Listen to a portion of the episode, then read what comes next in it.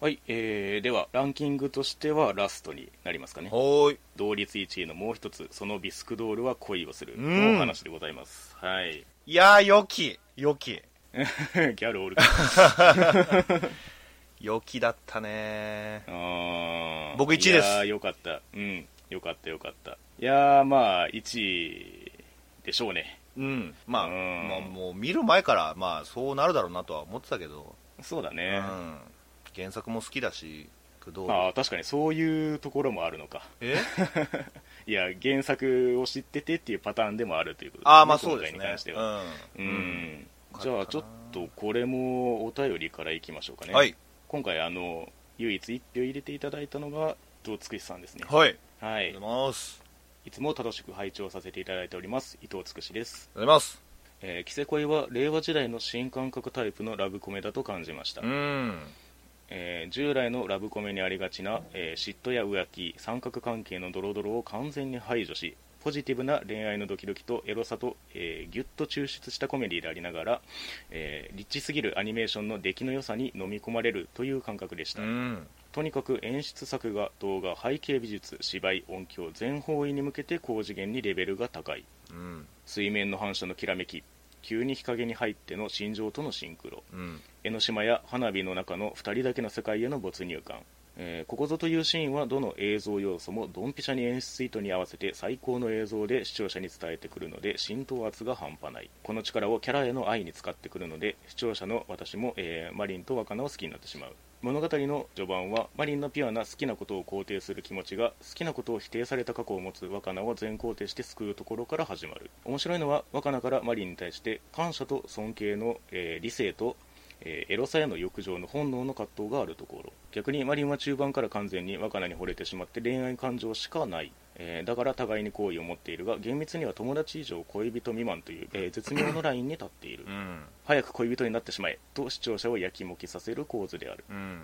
えーしかしラストはこのプラトニックな純愛の多幸感をキープした状態で終わる、えー絶頂に向かう手前だからこそ美しい、えーワンクール通しての各話の配分も見事に思いましたということですね。はいありがとうございます。なるほどね。俺実はね そこまで、はい。あの、はいラブコメ要素みたいなのを抜き取って見てたわけじゃなくて。ああうん、ううん。ん、やっぱねこの作品の真髄はね好きなものに対する本気さっていうか、そうだね、まあもっと言うとオタクに対してのうん。応援励み。うん。そっちの方が強い気がするかな、そうですね、うん。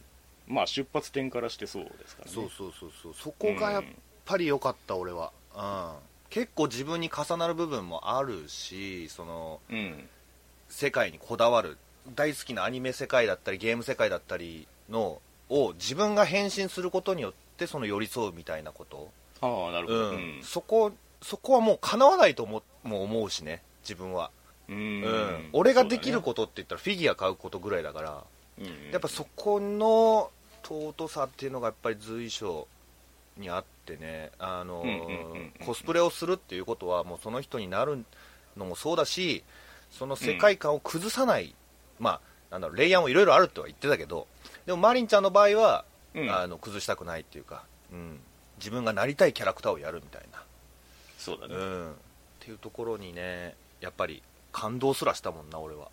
うん、うん。まあそういう意味で言えばオタクに優しいギャルがオタクだっていいじゃないってことでもあるんですけどね、うんうんうん。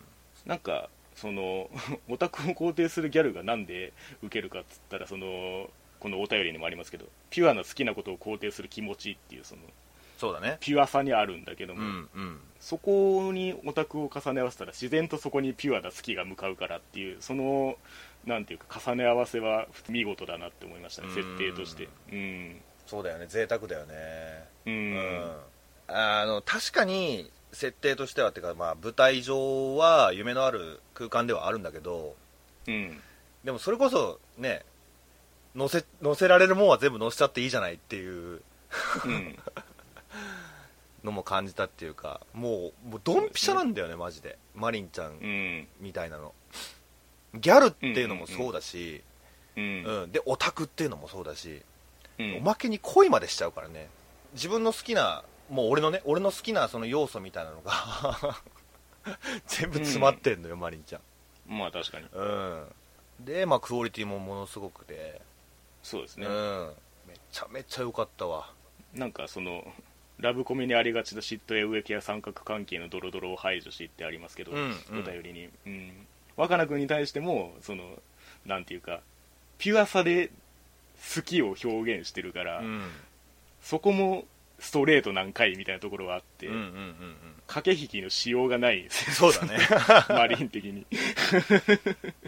あんな分かりやすいことあるかみたいな感じであるんですけど。まあそれはもうねずっとそうなんだけどねもう一つあの、はい。モージャさんコメントいただいてるんでちょっと先に紹介してしまいます、はい。えーモージャさん今回3位なんですけれども、うん。完全にノーマークでした。流れで放送を見て話数を重ねるたびに北川さんが恋をしていく様を見てハマってしまいました、うん。えーラッキースケベ的な卑猥なシーンも多くありとてもドキドキするのですが、えーその艶やかなアニメーションにゾクゾクするとともに、えー北川さんの屈託ない性格と感情表現の広い表情で、えー追っ立つものが全て収まるほどエロさを忘れさせてしまう不思議な感覚で、えー魅力を感じました、うんえーそして夕焼けの電車で恋に落ちる瞬間から僕はこれを見届けると決意をしました、うん。これまた不思議にもリアルなのが、えー北川さんの恋に対する感情や態度で絶妙なタイミングで好きな人に見とれる人の、えー表情や行動がこんなにも魅力的に見ることができて、えー涙してしまいました、うん。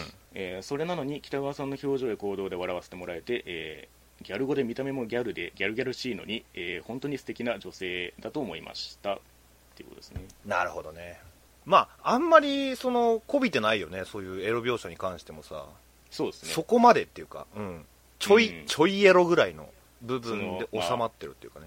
マリンちゃんがギャルであるがゆえに発生しちゃいました的なまあそうだよな、範範疇というか、うん。うん。自然なんだよねすごいね、うん。まあエロいのはエロいんだけどちゃんと。それはそれとして。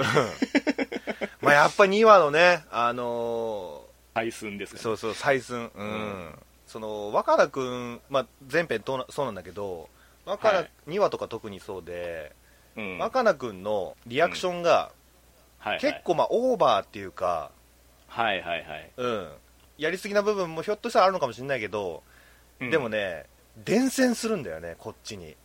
ああなるほど。そうそうそうそう。そのおかげでっていうか、まあ、クオリティがゆえにってのもあるかもしれないけど、うん、うん。だからもうドキドキしちゃうし照れくさくもなるというかちゃんと憑依できたんだよね。確かにね。うん、うん。その部分がやっぱりポイント高かったな。やべ当たっちゃった極輪コみたいな。そんなテンションではなかった。そのなんか心の中がねね。覗き見れたような、うん。実況したくなるっていうかね。うんうんうんうんさあ若田君どこを測る？ここ測った極輪コって。それを言わないのよ普通。極輪湖とは言わない。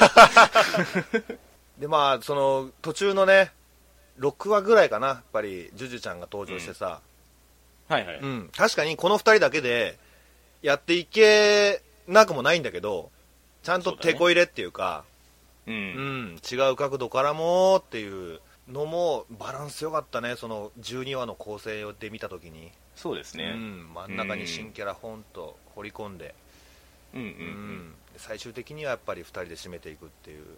だからそんなに登場人物多くないんだよなこれな、確かにそうですね、うん、2人で持ってるっていうのがやっぱりすごいなと、確かに確かに、うん、改めうん。てよく考えたらね、うん、ずーっとこの2人しか映してないのに、うん。全然見てられるっていうか、うん、うん。そうですね。よー喋るからねマリンちゃんが。も 確かう、に、うん、喋ってくれるというかね。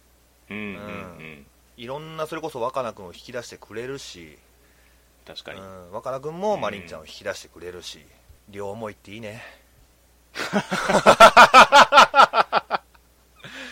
そうそうそう、まあねだからそのきっかけの部分に関しても、うん。その本心から出てるきっかけだから、うん、なんかそこも受け入れやすいのは受け入れやすいんですよね。そうだよね。嘘がないからね。ううん。ん。でまたそのなんだっけ若菜君が大事にしてるそのなんか綺麗みたいな言葉、はい。うん、をポロッと言っちゃうことのなんかその辺も別にそのなんか物語上そうなってるわとかではなくて、うん本心からそうなってんだろうなと思えるというかね。うんうんうんうんうん。だよね。あと俺4話がすごい好きだったな。そのまあ誤解ができちゃってね。そのマリンちゃんが言ったらそのコスプレのイベントに参加するっていうのを勘違いしちゃって。あそう。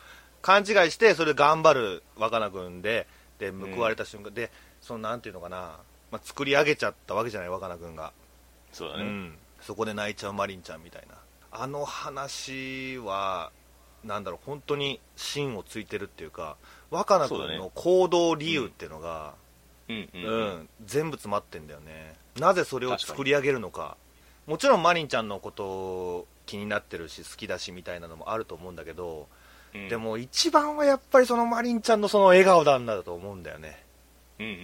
ん、まあ同じような意味かもしれないけどでもそれがすごくご褒美のようにちゃんと描かれてたっていうか、うん。若菜君頑張ってよかったねって言えるもうあんなに嬉しそうにしてんだよ、マリンちゃんが、自分のやったことに対して。うん。ぴょんぴょんぴょんぴょん飛び跳ねて。うんその苦労した甲斐があったというか、そうだね。うん、なんかその報われた瞬間っていう見せ方がすごく綺麗で結構その、うん。作業中はっていうか、まあ、テストもあったし仕事もしなきゃだし服作んなきゃし割とその暗めに見えてた部分がマリンちゃんのあの喜ぶ姿によって一気に晴れたじゃない、そうだね。うん、だからそこまで4話がちゃんとそこまで描かれてたのがすごく良かったね。うーん。確かにね。うん。またそのそういう若菜君を後から知ったらマリンちゃんは絶対泣いてしまうだろうなというところも ありながら見てたところはあるので。はいはいはいはいはい、確かにねそのどんな反応するんだろうかっていうのはあるよな、うん、いや絶対それ望んで望んでないっていうかそのつもりなかったよねっていうのはあるから、ああそこでっていうね。そうそううそうそう、うん、いい誤解だよね。いい誤解。んそうだね、うん。ちゃんと解消されるからね。そうそうそうそう。ビスコとパウの誤解はちょっと苦しかったけど、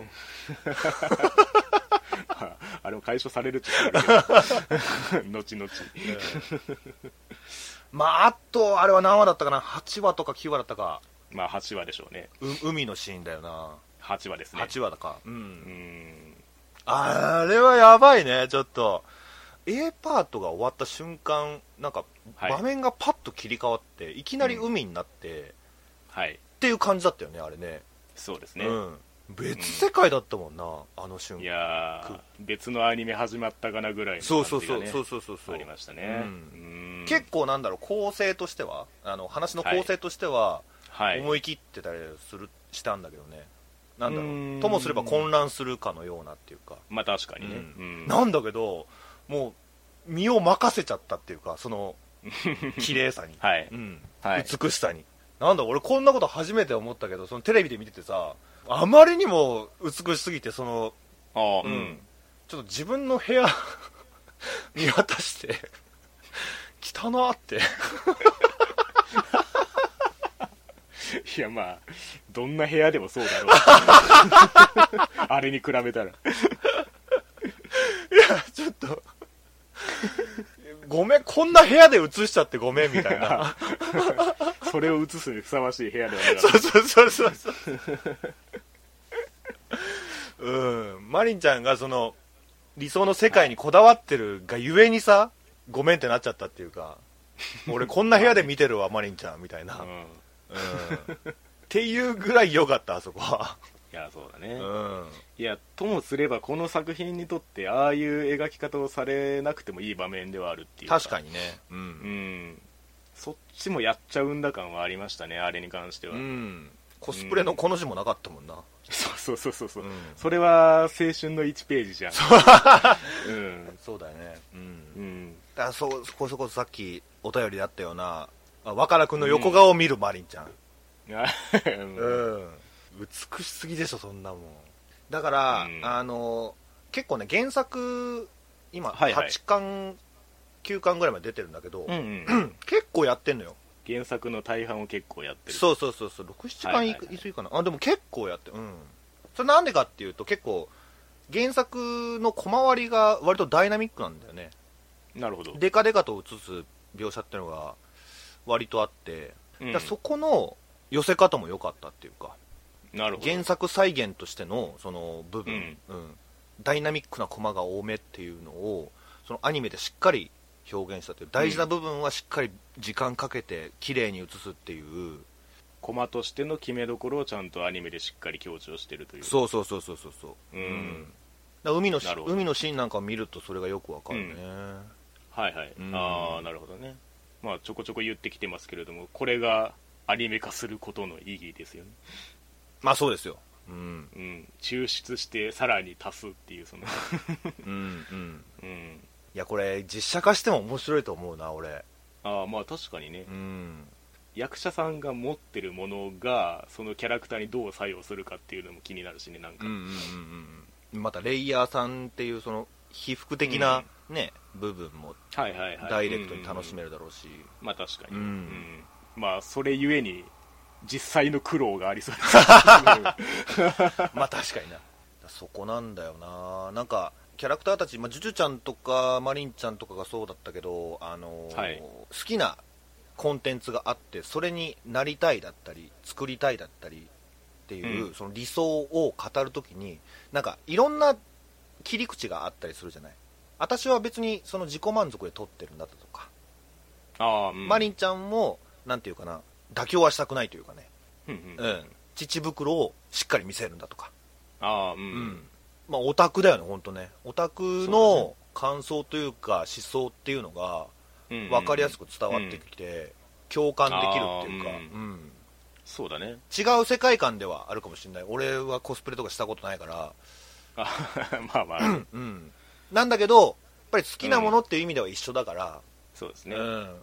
そこでのこだわりっていうのをうんあの言語化した時に共通、うんうんうん。あのつながるもんなんだなってなんか感動できたっていうかね、ああまあ確かそうだね、うん。まあそういう意味では若菜君はすごいいい相棒ではありますよね。そういう意味でもオタク的な意味でも、そうですね、うん。なんかめっちゃ作品見てくれるじゃんみたいな。あそうね。それはそうね。確かに確かに。もう知っちゃってるみたいなね、ううんん。嬉しいよね一緒に見たりとかもしてたけど。うん。うん。なんかコスプレ的に言うとその最後の方のコスプレでなんか4コマのキャラクターをやるにあたって詳細がわからないみたいな展開も面白かったですけどね、うんそのコスプレ的に、うん。あまあ確かになと。そうそうそう 全部が全部情報あるわけじゃねえよなと、うん。キャラクター資料集がね あるわけじゃないからね。そうそうそうそう、ううんん。めっちゃデフォルメされてるしみたいな。そうそうそう。うん。そういう一つ一つのハードルを乗り越えてってっていうかね、まあ、やってることは結構ねみんなスーパー高校生みたいな感じはあるんだけど。まあポテンシャルが高いから、そうそうそうそうそう。うん、まあアニメだからいいじゃない。まああとはラブコメ面だけど、はいはい、うん。うん。こんだけ素直ではっきり言うマリンちゃんが、はい。その一言はやっぱりなかなか言えないんだっていう可愛さね、うんうん、そうね、男の子が女の子に対して、その可愛いとか、うん、好きだなって思える瞬間って結構多いのが、ドキッとくる瞬間で多いのがやっぱりその仕草だと思うんだよね、なるほど、うん、そういうなんかツボをついてくるところを全部やってくれたっていうか女の子のこの仕草に男は弱いんだよっていう一つ一つの仕草がずば抜けてたねマリンちゃんはね、なるほどね、うん、もちろんねそのナイスバディな感じとかもキュンポイントかもしんないけどでももっと大きいくくりで言ったらやっぱり仕草なんですよ。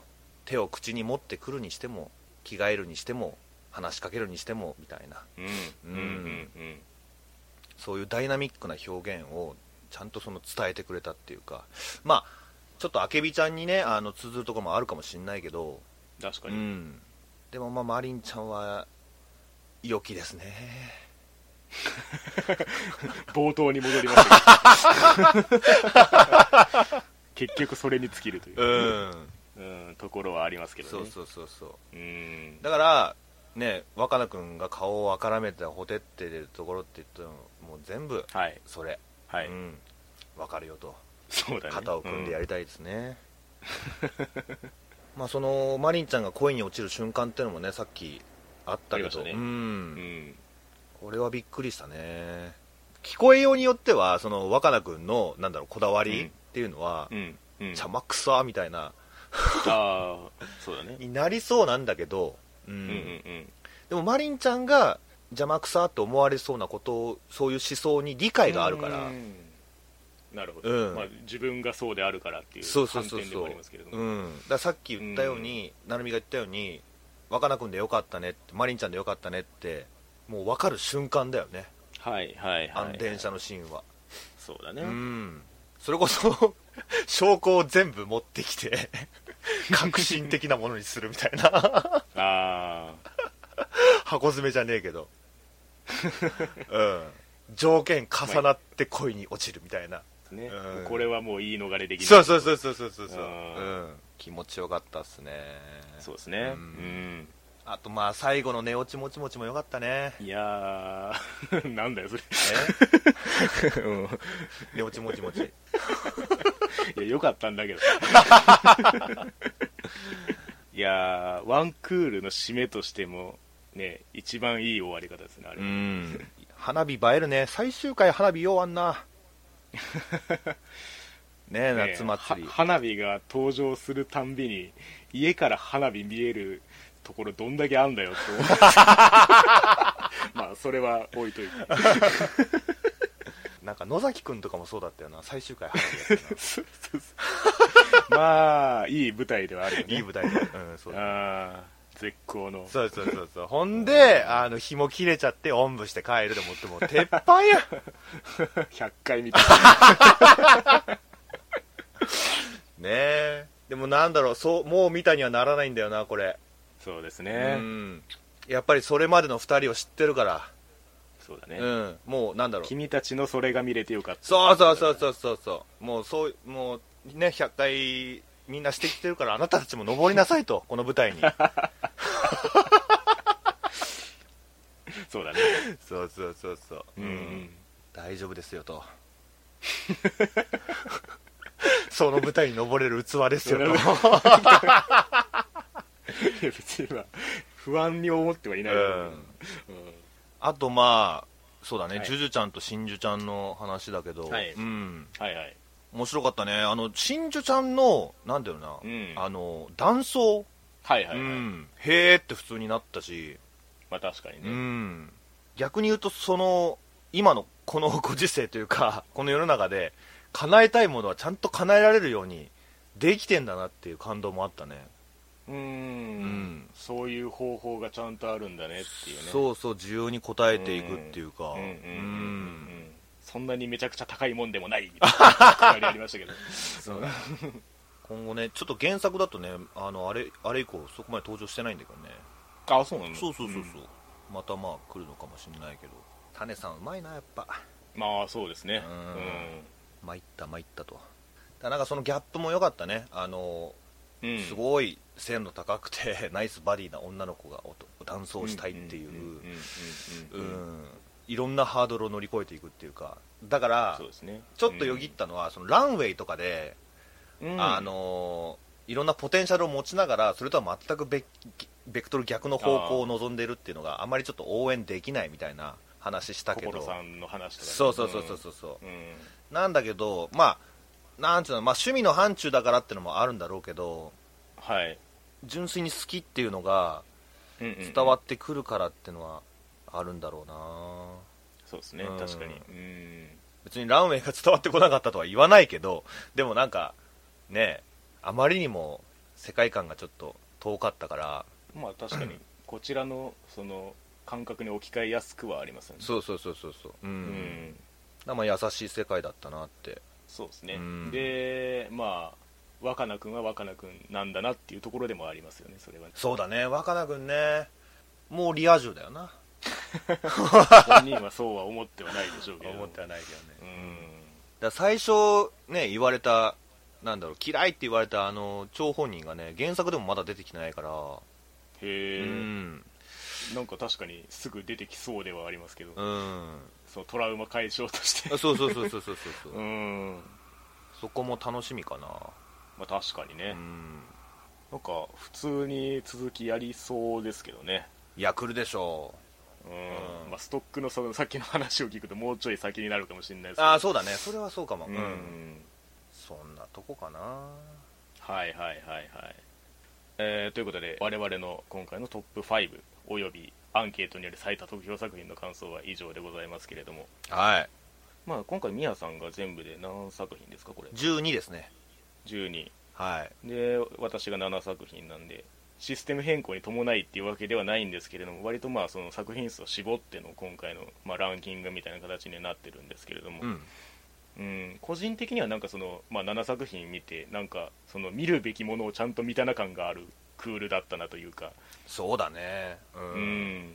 まあそのトップがまあ三つどもえだったりとかその予想がつきやすいクールでもありましたけれども、うんうんうんううん。んなんか、うん、その分すごい豊かな気持ちになりました、いやそうですよ。うん。うん。